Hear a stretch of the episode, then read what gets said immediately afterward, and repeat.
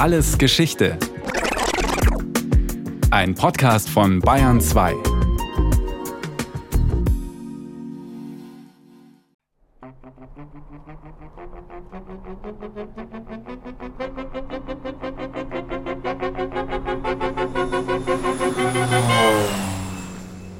Der Anthropologe Owen Beatty von der Universität Alberta in Kanada kann die drei einsamen Gräber auf Beachy Island deutlich erkennen, als er und sein Team mit einer Propellermaschine die kleine Schotterinsel im August 1984 anfliegen. Drei Gräber für drei Männer. Gestorben vor 139 Jahren auf diesem gottverlassenen Fleckchen Erde. Sie waren Mitglieder der modernsten Polarexpedition ihrer Zeit, der Franklin-Expedition, die sich im Jahr 1845 aufgemacht hatte, die Nordwestpassage zu finden, den direkten Seeweg nach Asien. Keiner der 129 Matrosen und Offiziere sollte lebend von diesem Abenteuer zurückkehren. Auch nicht Sir John Franklin selbst, der Leiter der Expedition.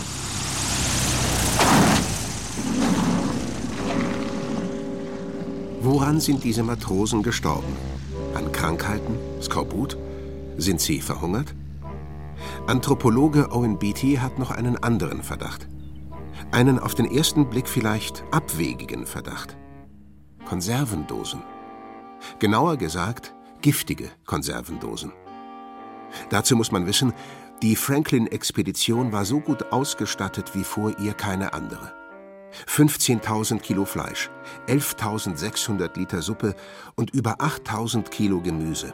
Alles in Weißblechdosen eingekocht und verpackt. Essen im Übermaß.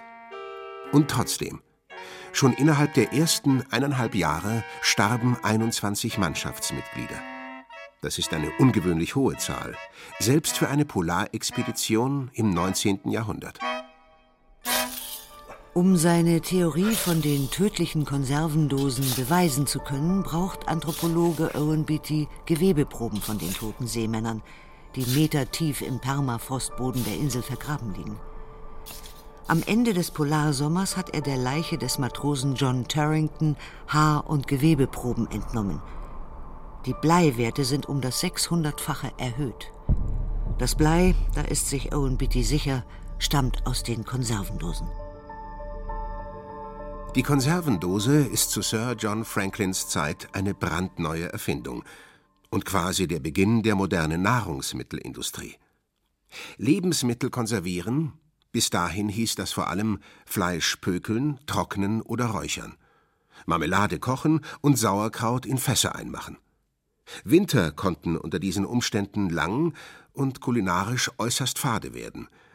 Doch dann wird die Konserve erfunden hängt wahrscheinlich damit zusammen, dass damals Napoleon Krieg geführt hat und riesige Truppenbewegungen unternommen hat und diese ganzen Soldaten mussten ernährt werden.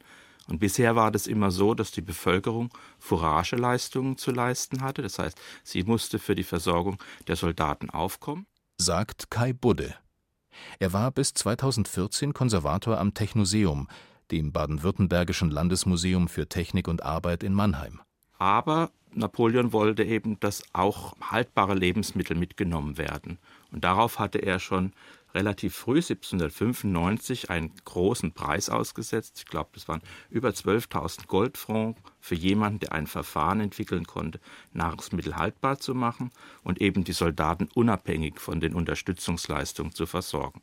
Wie viel 12.000 Goldfrancs heute wert wären, lässt sich nicht mehr einwandfrei nachvollziehen. Doch auf jeden Fall ist es genug Anreiz für Nicolas Appert, sich den Kopf darüber zu zerbrechen. Nicolas Appert ist der Sohn eines Weinhändlers und Gastwirts. Er wird Meisterkoch und tüftelt bald an Verfahren, Lebensmittel haltbar zu machen. Das Preisgeld, das Napoleon ausschreibt, kommt ihm gerade recht. Zehn Jahre später meldet er sein Patent an und streicht das Geld ein. Im Jahr 1810 veröffentlicht er das Buch die Kunst, alle animalischen und vegetablischen Substanzen mehrere Jahre zu erhalten. Es ist die Geburtsstunde der Konserve. Und Zeitgenossen wie der französische Gourmetkritiker Grimond de la Reynière sind begeistert. Zunächst. Indem sie uns den Mai in den Februar befördert, bewirkt sie mit diesen merkwürdigen Metamorphosen, die sanfteste aller Revolutionen in unserem Gaumen. Konserven sind Zeitkapseln. Erdbeeren im Winter, Bohnen im Frühjahr und im Herbst der Eintopf vom letzten Jahr. Heute selbstverständlich, damals der pure Luxus. Die Technik hinter der Konserve ist erstaunlich einfach, sagt Reinhold Karle von der Universität Hohenheim. Die Nahrung wird zunächst in die Konserven eingefüllt, und zwar so, dass möglichst wenig Luft über dem Inhalt steht. Sie werden dann verschlossen, locker verschlossen zunächst einmal, damit die Luft vom Erhitzen entweichen kann. Dann wird erhitzt und der Verschluss ist dabei schon angeklinscht. Und man muss dafür sorgen, dass der Inhalt auf eine Temperatur kommt, die entweder Pasteurisationsbedingungen oder Sterilisationsbedingungen entspricht. Pasteurisieren und sterilisieren. Die Konserven werden also auf bis zu 100 Grad oder über 120 Grad erhitzt. Und dabei werden krankmachende Keime abgetötet. Beim Abkühlen zieht sich der Doseninhalt zusammen, es entsteht ein Unterdruck, das luftleere Vakuum in der Dose hält den Deckel fest und verhindert, dass Keime wachsen können. Fertig ist die Konservennahrung. Was Nicolas Appert und seine Zeitgenossen nicht wissen, ist, dass beim Erhitzen Keime zerstört werden. Im 19. Jahrhundert sind Bakterien und Viren noch unbekannt. Damals denkt man, dass sogenannte Miasmen, Ausdünstungen aus dem Boden, für Krankheiten verantwortlich sind. Und vor diesem Hintergrund erscheint es nur ganz logisch, dass man diese schlechte Luft aus den Konserven heraushält, um so das Essen haltbar zu machen. Per Versuch und Irrtum tüftelt Nicolas Appert viele Jahre herum, bis er die richtige Temperatur und Kochlänge für unterschiedliche Lebensmittel festgelegt hat. Sein Einmachkochbuch wird auch auf Deutsch veröffentlicht, mit den wichtigsten Grundregeln für die perfekte Konserve. Man muss darauf achten, dass man die Geschirre mit allergrößter Genauigkeit zustöpfele, denn der Erfolg hänge größtenteils vom richtigen Zustöpfeln ab und dass man die auf solche Art eingeschlossenen Substanzen der Wirkung des siedenden Wassers eines Kochbades unterwerfe, und zwar je nach der Beschaffenheit der Substanzen auf kürzere oder längere Zeit. Der letzte Punkt ist äußerst wichtig. Denn unsachgemäß eingekochte Konserven sind lebensgefährlich, sagt Reinhold Karle von der Universität Hohenheim. Saure Lebensmittel, zum Beispiel Früchte, die müssen nur pasteurisiert werden, das heißt auf Temperaturen um ca. 100 Grad erhitzt werden, während neutrale Lebensmittel, also Fleisch beispielsweise oder Gemüse, da muss man dann Temperaturen von 121 Grad erreichen, damit hinterher ein sicheres Produkt entsteht und keine Schäden durch Botulinus-Toxin entstehen können. Botulinus-Toxin gehört zu den stärksten Giften, die die Natur produziert. Es lähmt die Muskeln. Vergiftete ersticken, weil sich das Zwerchfell bei einer Vergiftung nicht mehr zusammenziehen kann. Botulus ist lateinisch und steht für Wurst, und dort findet man es auch meistens als sogenanntes Wurstgift in einer Fleischkonserve, produziert von Bakterien, die während des Einmachens nicht abgetötet wurden. Eine Ironie des Schicksals. Nicolas Appert erfindet eine unglaublich praktische Technik, um Nahrungsmittel haltbar zu machen nur um im selben Moment eine Methode zu entwickeln, die, wenn sie schlampig ausgeführt wird, Menschen töten kann, weil sie für die Botulus-Bakterien ideale Bedingungen schafft.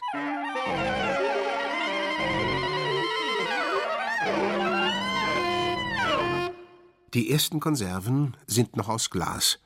Meisterkoch Nicolas Appert füllt Bohnen und Eintopf in ausrangierte Champagnerflaschen ab. Abnehmer ist zunächst das Militär, aber dort nur die Kriegsmarine. Auf den Schlachtfeldern setzen sich die Glasflaschen nicht durch. Kein Wunder. Man stelle sich das einmal vor. Napoleons Soldaten marschieren bepackt mit zerbrechlichen Champagnerflaschen durch halb Europa. Aber das Verfahren selbst ist universell einsetzbar. Und Peter Durant, ein Brite, entwickelt bald darauf die Konservendose aus Weißblech. Die erste Dosenfabrik Großbritanniens wird bereits 1812 eröffnet und beliefert natürlich die Armee seiner Majestät George V. Kai Budde vom Technoseum in Mannheim. Ganz interessant ist zu sehen, dass England das dann wenig später mit den Amerikanern Krieg führte, die Unabhängigkeitskriege. Da haben dann die Amerikaner auch dieses Patent wiederum von den Engländern etwas abgekupfert und haben dann auch ein Patent angemeldet, so um 1825 und haben damit dann ihre Armee mit Konservendosen ausgestattet. Also die Konservendose ist praktisch eine Erfindung im Gefolge des Krieges. Darum denkt auch lange Zeit keiner daran, den Dosenöffner mitzuerfinden. Sowohl die napoleonischen Kriege als auch die Unabhängigkeitskriege der Amerikaner werden unter anderem mit Bajonetten geführt. Es geht das Gerücht, dass die Bajonette häufiger als Dosenöffner zum Einsatz kommen als im Kampfgeschehen selbst. Ein Loch links, eines rechts, und dann kann der gesamte Inhalt rausgepresst werden. Praktisch und wahrscheinlich eine Riesensauerei. Immerhin, die Kriege machen die Dose bekannt, bei den Soldaten und später auch bei den Zivilisten. Trotzdem kauft Otto Normalverbraucher dann längst noch keine Dosen für seine Vorratskammer, denn Konserven befüllen und verlöten ist Handarbeit, selbst in den ersten frühen Fabriken, und damit sehr, sehr teuer. Die ersten Konservendosenfabriken in Deutschland verarbeiten hauptsächlich Spargel, für das teure Luxusgemüse lohnt sich der Aufwand. Die Braunschweiger Region ist Spargelland. Um 1905 arbeiten dort rund 800 Männer und 7000 Frauen in der Konservenindustrie. Warum so viele Frauen? Weil das Vorbereiten von Gemüse eben eine spezifische weibliche Arbeitsleistung ist, für die Männer überhaupt nicht zu gewinnen sind heißt es in einer Untersuchung der deutschen Konservendosenindustrie aus dem Jahr 1907. In der Zeit vor dem Ersten Weltkrieg gehört das Einmachen zum Alltag, sagt Kai Budde vom Technoseum in Mannheim. Die Hausfrau hat sich natürlich erstmal die Rohlinge, das heißt die Dose mit Boden und losem Deckel, geholt bei einem Hersteller von solchen Dosen. Das waren meist Ein-Mann-Betriebe, das waren Klempner. Und dann hat man die Dosen gefüllt mit dem Gut, das waren Bohnen oder waren Möhrchen oder auch Spargel. Und dann hat man die Dosen ohne verschlossenen Deckel zu dem Handwerker wieder gebracht. Der hatte die verlötet und dann hat er die ganze in ein Wasserbad gesetzt, so ein Autoklav und bis 70 Grad erhitzt. Gleichzeitig hat sich durch die Erhitzung der Inhalt ausgedehnt und wenn das Ganze sich dann wieder abkühlt, dann entsteht ein gewisser Unterdruck und der Deckel sitzt dann noch fester drauf. Ab 1877 können Dosen automatisch verschlossen werden. Doch selbst dann wird immer noch von Hand verlötet, mit unterschiedlichen Ergebnissen. In schlecht verlöteten Dosen verdirbt im besten Falle nur das Essen, im schlimmsten Falle entsteht das gefährliche Botulinustoxin. Und selbst das ist noch nicht alles. Kai Budde. Das Lötmittel war Blei. Und wenn nun die Bleiverlötung nicht sehr sauber war, dann konnten sich Bleitropfen mit in das Füllgut absetzen. Das heißt, Je länger so eine Dose irgendwo im Schrank stand oder lagerte, umso mehr Blei konnte in das Füllgut diffundieren. Und derjenige, der dann die Dose geöffnet hatte, hatte natürlich auch eine gewisse Menge Blei zu sich genommen. Und so kam es schon vor, dass Menschen, die längere Zeit von Konservendosen lebten, sich auch eine Bleivergiftung zuziehen konnten.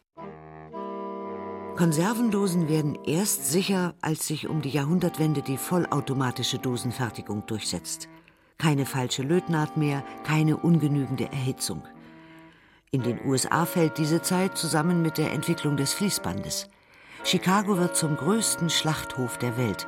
Dort werden bis 1924 hunderte Millionen Rinder, Schweine und Schafe geschlachtet, verwurstet und in Fleischkonserven abgefüllt. Zehntausende Menschen finden dort Arbeit. Unter unsäglichen Bedingungen schuften Männer und Frauen in den Union Stockyards, bis der gigantische Schlachthof nach mehreren Hygieneskandalen geschlossen wird. In Deutschland beginnt mit dem Ersten Weltkrieg das eigentliche Zeitalter der Konservendose. Die Armee richtet in Spandau und Mainz zwei Fabriken ein. Hier werden monatlich in Tag- und Nachtschichten acht Millionen Fleischdosen hergestellt.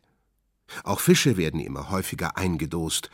Schon Ende der 1920er Jahre entstehen die ersten schwimmenden Fischkonservenfabriken auf hoher See. Doch so richtig Spaß macht den Deutschen die Dose erst nach dem Ende des Zweiten Weltkriegs, sagt Kai Budde vom Technoseum in Mannheim.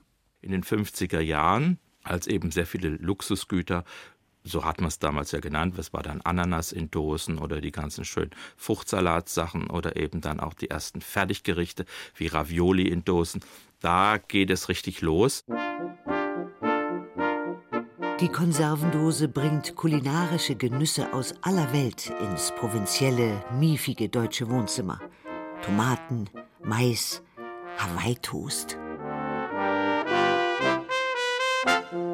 Endlich kann sich jeder exotikhungrige Nachkriegsdeutsche zu Hause schnell und einfach das perfekte Essen zaubern. Man nehme einen Toast, lege eine Scheibe Kochschinken darauf und greife zum Dosenöffner. Langsam schält sich der Deckel auf und zum Vorschein kommt, goldgelb und süß duftend, die Ananas. Auf den Kochschinken gelegt, Schmelzkäse darüber, ab in den Ofen damit, und fertig ist der kulinarische Luxus für daheim. So schmeckt Fortschritt. Die Autoren eines Kochbuchs aus dem Jahr 1967 sind voll des Lobs ob der Konserve. Konserven stellen eine wichtige Ergänzung des Speiseplans, vor allem in der Jahreszeit dar, in der das Frischmarktangebot gering ist. Das klingt ganz ähnlich wie die Schwärmerei des Gourmetkritikers Grimont de la Renière aus dem Jahr 1810. Die Konserve als Zeitkapsel und als Sinnbild für den technischen Fortschritt. Nach der Mondlandung kann man sogar Mondsuppe in Dosen kaufen. Angeblich haben die Apollo 11 Astronauten die in ihrer Raumfähre auch genossen.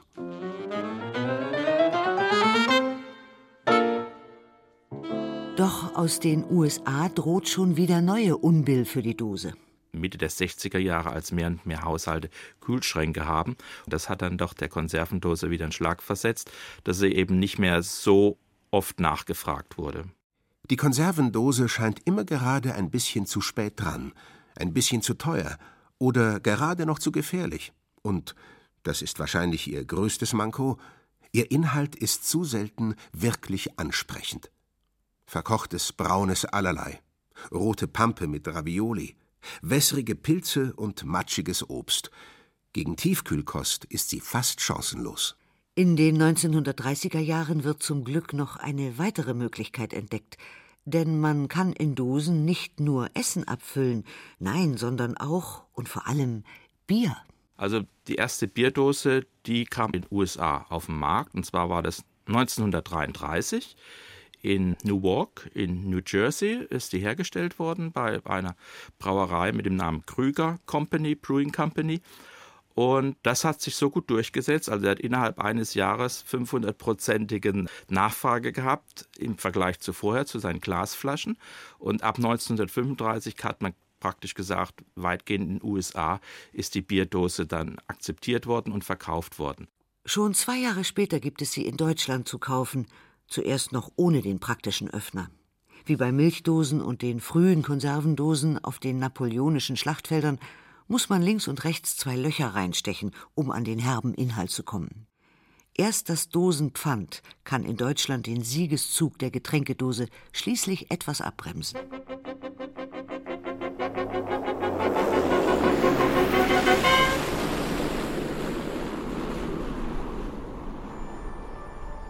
Am 8. Juni 1986 steigt der kanadische Forscher Owen Beatty wieder aus der Propellermaschine und betritt den jetzt schneebedeckten Boden von Beachy Island.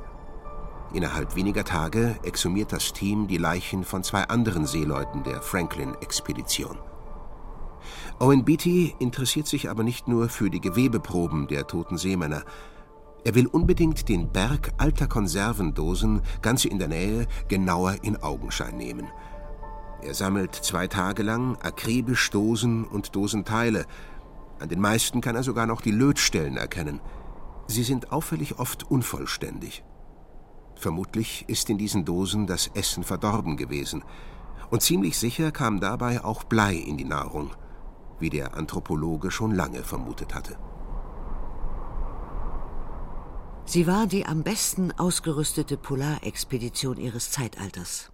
Die zwei Expeditionsschiffe HMS Erebus und HMS Terror waren voll beladen mit Proviant, Zitronen, Wein, Heizmaterial für mindestens drei Jahre. Vor allem aber waren sie vollgestopft mit Fleisch- und Suppenkonserven.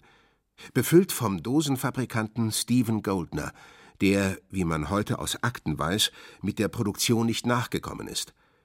Wahrscheinlich hat er die Qualitätskontrollen vernachlässigt, um die 23.000 Dosen rechtzeitig liefern zu können. So produzierte er versehentlich auch giftige Bleibomben. Und die Expedition war bereits zum Scheitern verurteilt, bevor die beiden Schiffe überhaupt losgesegelt waren. Bis heute ist die Dose erfolgreich, aber ungeliebt, wenn man mal von der Getränkedose absieht. Jedes Jahr essen die Deutschen je etwa 12 Kilo Gemüsekonserven leer. Dazu kommen 6 Kilo Fruchtkonserven. Immerhin für die Fruchtkonserven gibt es Hoffnung. Verfahrenstechniker der Universität Hohenheim haben mittlerweile einen Weg gefunden, wie Früchte beim Einkochen knackig und fest bleiben können. Es wäre ein später Triumph für die Konserve, diese dosengewordene Manifestation des technischen Fortschritts. Ohne sie wären die großen Weltkriege wohl schwerlich möglich gewesen, Expeditionen zu den entlegensten Orten der Erde gescheitert. Für sie wurde das Fließband erfunden, und sie legte den Grundstein für unsere moderne Lebensmittelindustrie. Die logische Konsequenz aus dem Zeitalter der Konservendose sind Fertiggerichte, Suppenpulver und die mittlerweile selbstverständliche ständige Verfügbarkeit fast jeder Art von Nahrung zu jeder Jahreszeit. Und alles nur, weil ein Franzose im Jahr 1795 einen Preis von 12.000 Goldfrancs ausgelobt hat und ein anderer Franzose und Meisterkoch wohlgemerkt schlau genug war, dazu die passende Erfindung zu machen. Eine Erfindung, die unsere Art zu essen für immer verändert hat.